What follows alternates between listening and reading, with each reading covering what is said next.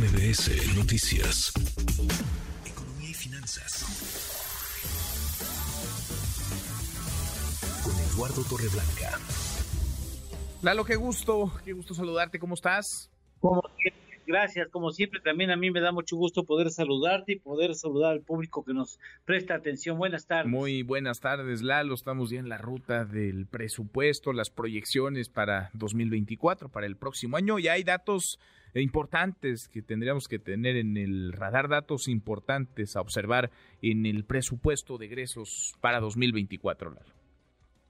Sí, hay datos importantes, eh, doy algunos de ellos porque obviamente tanto la iniciativa de ley de ingresos, que es potestad tanto de la Cámara de Diputados como la de senadores el autorizarlos, como la, el presupuesto, el documento del presupuesto de egresos, que es potestad solamente de la Cámara de Diputados, pues son documentos que están llenos de cifras, pero hay datos importantes, no agotamos por supuesto todos los que hay, pero por ejemplo, proyectos de inversión.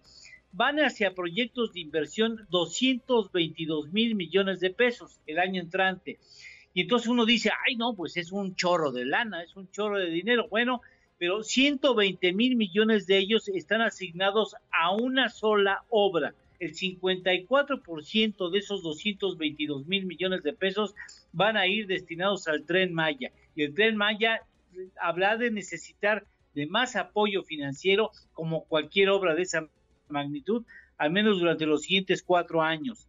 Dos, costo financiero de la deuda del país exigirá el año entrante un pago de 1.3 billones de pesos. Esto representa un incremento de 11.8% respecto al presupuesto asignado para cumplir con ese compromiso en el 2023. Y doy un dato más. Entre el primero de abril de este año y el 31 de diciembre del 2023, según datos del Instituto Mexicano para la Competitividad, el, país habrá pagado 12 mil, perdón, 18 mil 200, 18 mil 200 millones de dólares. Esto es el 17% de la deuda del país. Y cierro con otro dato más, Manuel. Pensiones. Para pago de pensiones hay dos partidas, 465 mil millones de pesos, que es mucho dinero para el programa universal de adultos mayores, como dice por ahí, ¿no?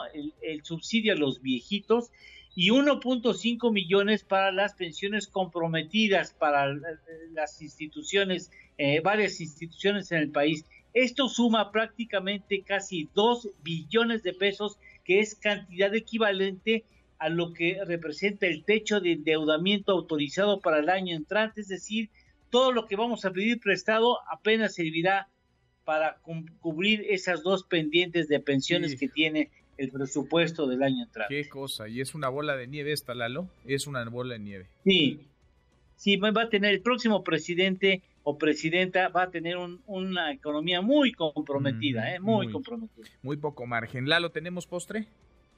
Claro que sí, la deuda de Pemex eh, se disparó 64.4% durante el sexenio de Enrique Peña Nieto, pasó de 64 mil millones a 105 mil millones de, dólares. ¿Cómo por Si alguien, por si alguien dudara que los gobiernos son pésimos administradores, ojalá entendamos eso y ojalá cada vez menos el gobierno, los gobiernos se metan a administrar y a hacer de dueños de negocios de empresas, porque además, pues como no es su dinero, pues manejan con las pues patas las instituciones, ¿no?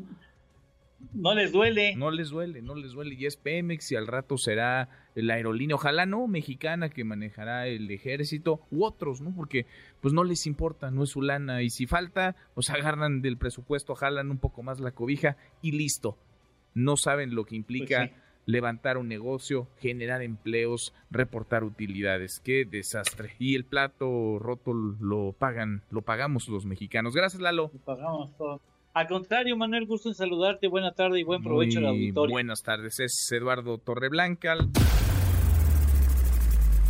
Redes sociales para que siga en contacto: Twitter, Facebook y TikTok. M. López San Martín.